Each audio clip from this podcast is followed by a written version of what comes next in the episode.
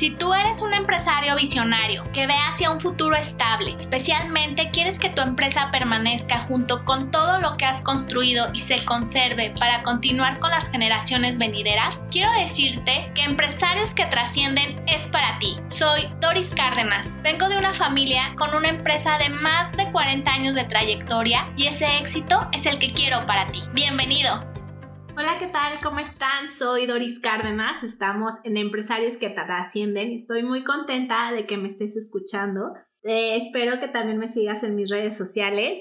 Y como sabes, siempre me encanta tener episodios con invitados especiales. Y el día de hoy estoy muy contenta porque me acompaña Cuau Arau, que ya me ha hecho el favor de acompañarme en otros episodios que hemos tratado temas muy mm, realmente trascendentales, ¿no? Por eso estos episodios y por eso este podcast que es especialmente para ti, que eres un empresario que sí quieres dejar huella, que sí quieres dejar algo, quieres dejar tu legado, ¿no? Entonces, muchas gracias, Cuau, por estar nuevamente aquí conmigo. Y bueno, me encanta porque eres experto en desarrollo humano y también, aparte, eres mi mentor. He aprendido muchísimas cosas de ti de tu estilo de vida, de todo tu conocimiento. Me encanta convivir contigo y pues también todo el grupo de personas con los que estoy ahí en Colegio Vivir que también los mandamos saludar. Claro. Porque nos vemos todos los días a las 6 de la mañana para compartir temas trascendentales, ¿no? Que también, por eso fue una de mis inspiraciones. El, dije, todo lo que he aprendido ahí en Colegio Vivir, pues también quiero compartirlo aquí en mi podcast a todos los empresarios que nos están escuchando. Y si tú nos estás escuchando, pues créeme que Colegio Vivir sería también muy padre como parte de tu rutina diaria. Sí, asómense, es colegiovivir.com. Vean qué estamos haciendo porque sí, sí está interesante, ¿no? Somos del club de las 5 de la mañana, eh, tenemos una propuesta nutricional muy interesante, hablamos de temas de dinero, de tiempo, de autoconocimiento, que también obviamente es algo que, que nos afecta. Y de pronto cosas como en este momento que estamos trabajando el taller de logros, es así muy de, a ver, da, da el segundo aire, ¿no? Empuja y llega al siguiente nivel de lo que sea que estás haciendo. Pues muchas gracias, Doris. Yo también encantado. Y me encantó cómo titulaste eh, este episodio. Cuéntales de qué vamos a platicar. Pues el día de hoy vamos a platicar de amas a tu familia, amas a tu empresa. Porque, bueno, a mí me gustó el título porque pareciera como dos cosas que están peleadas, ¿no?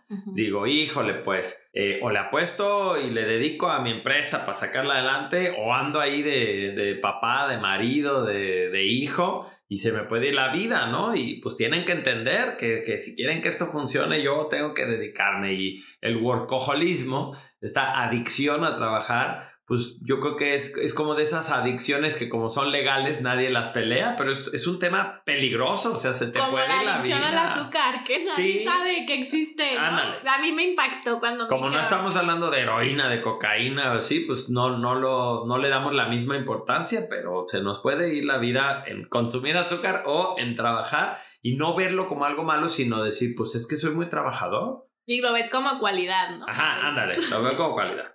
Entonces, bueno, me gustó el título porque lo que siento es que nos estás invitando a reflexionar sobre eh, dos sistemas que colindan y que mal llevados pueden destruirse mutuamente. O sea, hay, hay proyectos empresariales muy exitosos que destruyen una familia. A mí me han tocado, por ejemplo, eh, trabajar, dar consultoría a empresas donde hay tres hermanos que dirigen la empresa y no se hablan y tienen años de no hablarse. O sea, están realmente peleados, no conviven, pero como el, como el negocio es su fuente de sustento, pues todo el mundo hace su trabajo, se mandan recados con las secretarias, son muy productivos, pero la familia se rompió por peleas internas entre los hermanos, ¿no? Por cosas que no pudieron conciliar. O al revés, ¿no? Eh, empresas que bien pudieron ser un patrimonio, un legado para la familia y que eh, como dice mi mentor José Mora, de pronto las utilizaron como una especie de, de, fuente de empleos y entonces empiezas a meter al primo, al cuñado, al no sé qué, y la truenas porque son pura gente incapaz que no corresponde a lo que se espera de ellos, a sus responsabilidades y que tú crees que les estás haciendo un favor, pero terminas perdiendo a todos porque cuando ya truena el negocio, pues ya no hay chamba para nadie, ¿no? Y te quedas sin empresa y sin familia. Ajá, ándale, porque además qué mala onda, ¿no? Nada más nos ilusionaste y nosotros aquí, que no sé qué. Entonces, si estos dos universos que son tan importantes para el ser humano no se manejan adecuadamente, puede ser la destrucción. Sin embargo, viéndolo al revés, o sea, si se manejan adecuadamente, si se encuentran las formas, no, pues puede ser una verdadera oportunidad.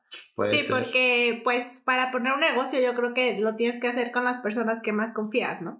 Eso, ándale, eso es lo que te aporta la familia, pero después estas personas que son las que más confías se tienen que convertir en competentes. Ajá. ¿no? Entonces, sí, no solo es la confianza. Y luego también es muy común que en una empresa familiar no sepan separar los temas de familia y el tiempo de familia del tiempo de empresa. Entonces van a la Navidad de la familia y siguen platicando de, oye, por cierto, y le mandaste la factura, sí, mira, el pedido llega tal día, y no sé qué. Pues no, este es un rato de la, de la familia. Yo la verdad sí tengo que confesarlo. Seguramente les pasa. Sí, sí, muchísimo. Por ejemplo, mi papá es apasionado de su trabajo, o sea, ama el negocio, ama así su profesión, o sea, él habla de seguros todo el tiempo, así vacaciones, días festivos, o sea, todo el tiempo. Y pues sí teníamos como la costumbre de las comidas de los domingos y ya mi hermana pues también está dentro del negocio y pues ya sabes, ¿no? Siempre platicamos de lo mismo. Y un día sí dijo, a ver, ¿saben qué? Ya, o sea, si van a hablar de, de, del trabajo y del negocio, yo ya no voy a venir los domingos. Sí, de ya, o sea, porque. Ya para qué vengo, si para que, seguimos hablando de lo mismo. y el, mi cuñado también dijo, un día ya nos íbamos a ir de vacaciones, de, a ver, pero no vamos a hablar nada de eso. Y, y bueno, mi papá y yo como que casi casi nos íbamos a la orillita, que nadie nos escuchara.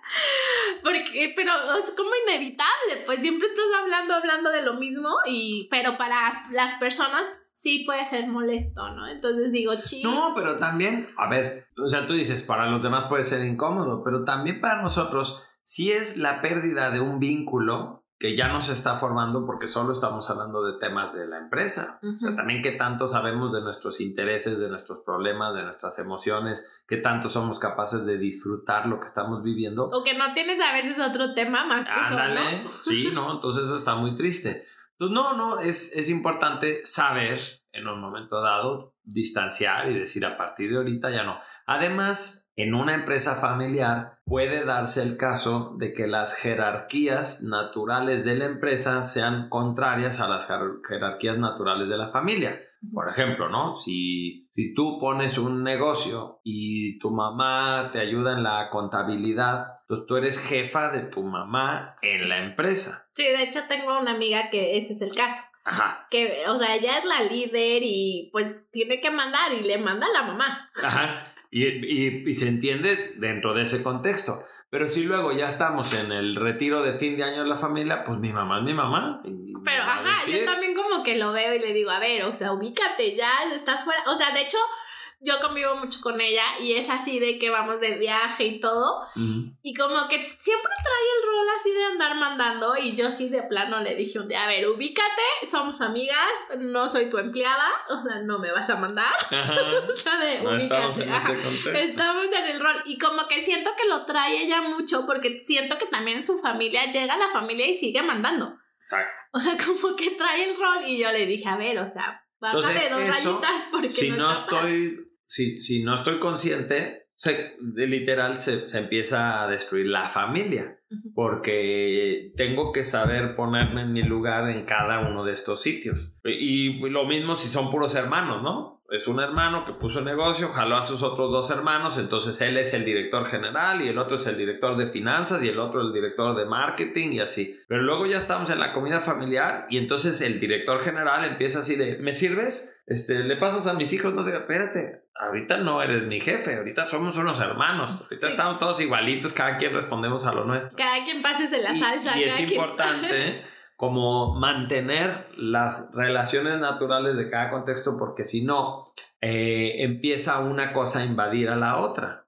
Y no, o sea, además yo, yo siempre digo, si estuviéramos en la situación en la que tenemos que elegir entre salvar a la familia o salvar a la empresa, tendríamos que tener claro que hay que salvar a la familia, porque se puede hacer otra empresa, no se puede hacer otra familia. Entonces eso es bien pesado de entender, de decir, no puedo olvidarme de que aquí hay un valor que es insustituible, no me puedo comprar otra familia, no me puedo eh, escapar de esta relación que tengo con ellos. Entonces, por ejemplo, ¿no? Los, los sistemas familiares son sistemas que, cuidan sus costumbres, sus valores, sus reuniones, al grado que, por ejemplo, en, términos de valores, de valores humanos, en una familia se suele eh, valorar más la armonía que la honestidad. Si es necesario que mintamos o que omitamos algo con el afán de no generar un conflicto, de no lastimar a alguien,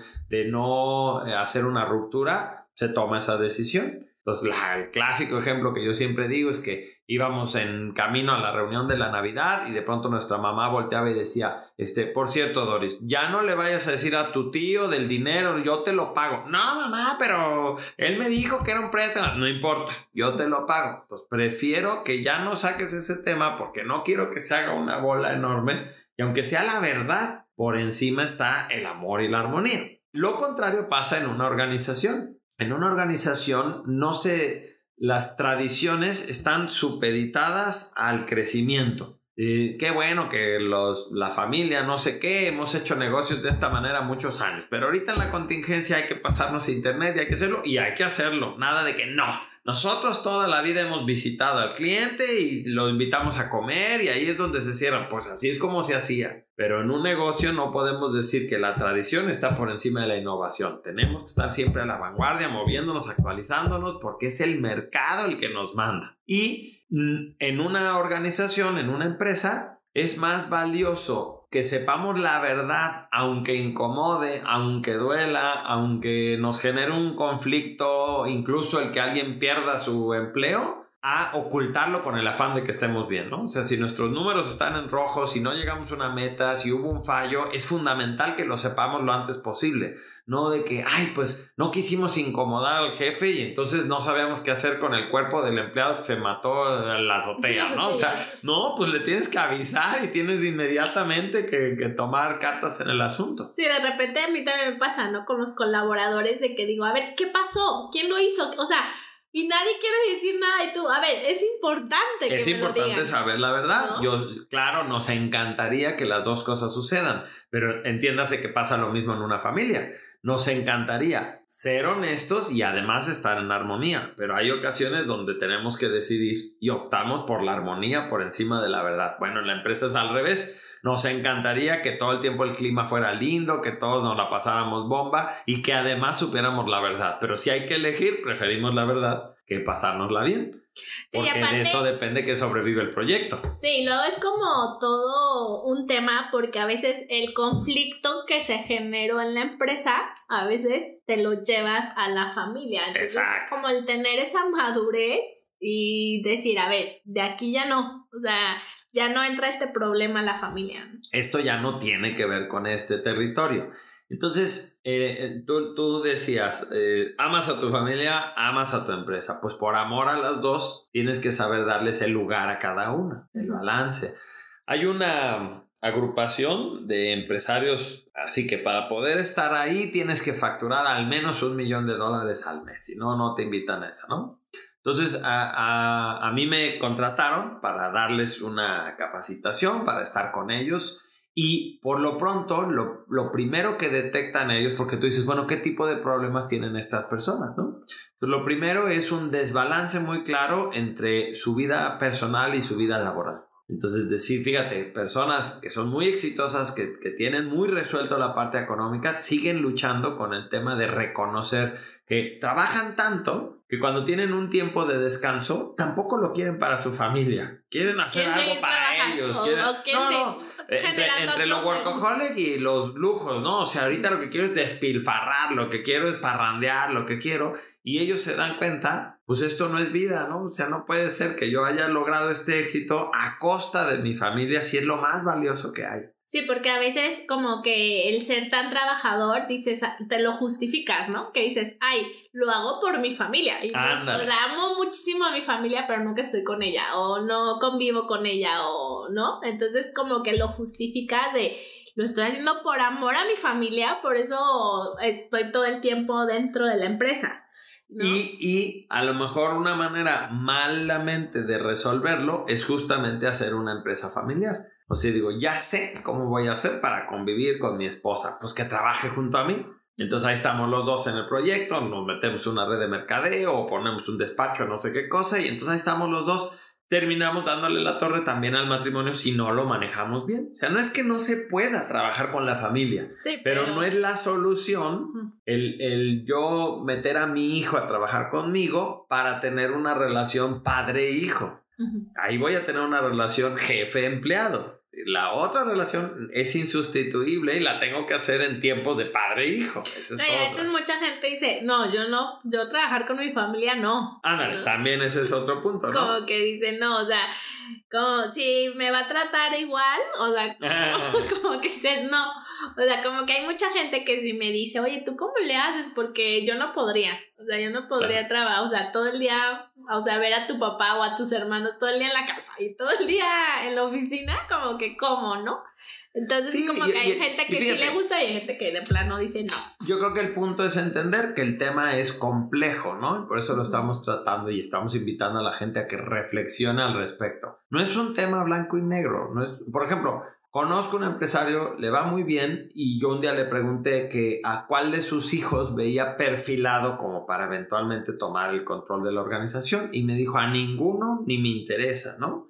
¿Por qué? Porque dice yo, lo que creo haberle heredado a mis hijos es las habilidades generativas.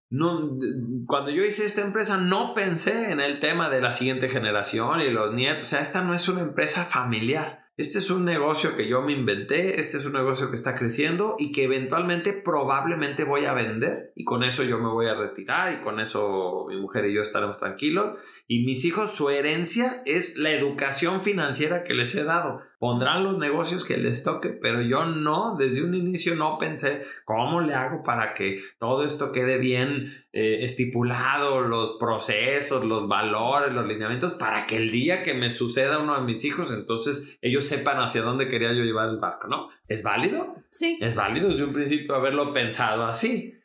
Sí, es como, es que, como dices tú, siempre hablar de personas es una variedad enorme, ¿no? O sea, no es como blanco y negro, porque, por ejemplo, yo tengo conocidos también de que sus papás super empresarios muy exitosos y como no les interesó como que siguieran a las siguientes generaciones, ellos también se sienten excluidos. Entonces dices, chin, o sea, ¿le doy gusto o no le doy gusto, no? Y, luego hay, y hay mucha gente que también ay, pues ya mi papá es empresario, pues yo también le tengo que seguir, como lo ven como obligación. Exacto, exacto, ándale. Entonces, no, ni. Ahora, a lo mejor la peor de las situaciones es no haberlo pensado. Es decir, bueno, yo puse un negocio, de pronto fue iniciativa de uno de mis hijos, que si se venía a trabajar para acá, pero pues nunca pensé en esa parte de, bueno, ¿y cómo lo vamos a organizar para, para que sí funcione una empresa familiar? Una empresa familiar, curiosamente, para que esté en óptimas condiciones requiere de algo que no es empresarial, que se llama el protocolo familiar. Entonces, cuando hay una empresa familiar que sí tiene la intención de continuar generaciones hacia abajo y todo, hay un eh, proceso de consultoría donde te sientas con la familia y empiezas a generar una especie como de constitución de la familia, ¿no? que es el protocolo familiar. Entonces es un documento que al final se lleva con un notario para que quede atestiguado que todos los miembros de la familia lo firmaron, en el que tienen que discutir mil cosas, mil, no nada más referentes al, al tema de la empresa, cosas hasta, por ejemplo, si en esta familia los matrimonios son por bienes mancomunados o son por separado. Es una constitución donde se están poniendo de acuerdo para decir, bueno, como si le vamos a apostar a que vamos a generar un legado, un patrimonio que se va a dejar, no queremos que más adelante, porque se casó fulanita con fulanito, ahí se truene y se lleven el patrimonio del resto. Entonces, ¿qué onda? ¿Se va a valer casarse por eh, bienes mancomunados o van a tener que ser a fuerza separados? ¿eh? No, no, No Si tú estás enamorado y tu pareja te dice, la única manera en que yo me casaré contigo La prueba es de para-", amor. Ajá, tú le tienes que decir, sabes, firmé un documento con mi familia donde tengo prohibido hacer eso. O sea, la, la cláusula dice que de hacerlo pierdo yo, cedo todos mis derechos a la herencia y al tema de participar en la organización, ¿no? Entonces pareciera un documento como muy metiche, pero es un documento donde se está haciendo una planeación para de veras diseñar un, un sistema que se pueda convertir en algo heredable.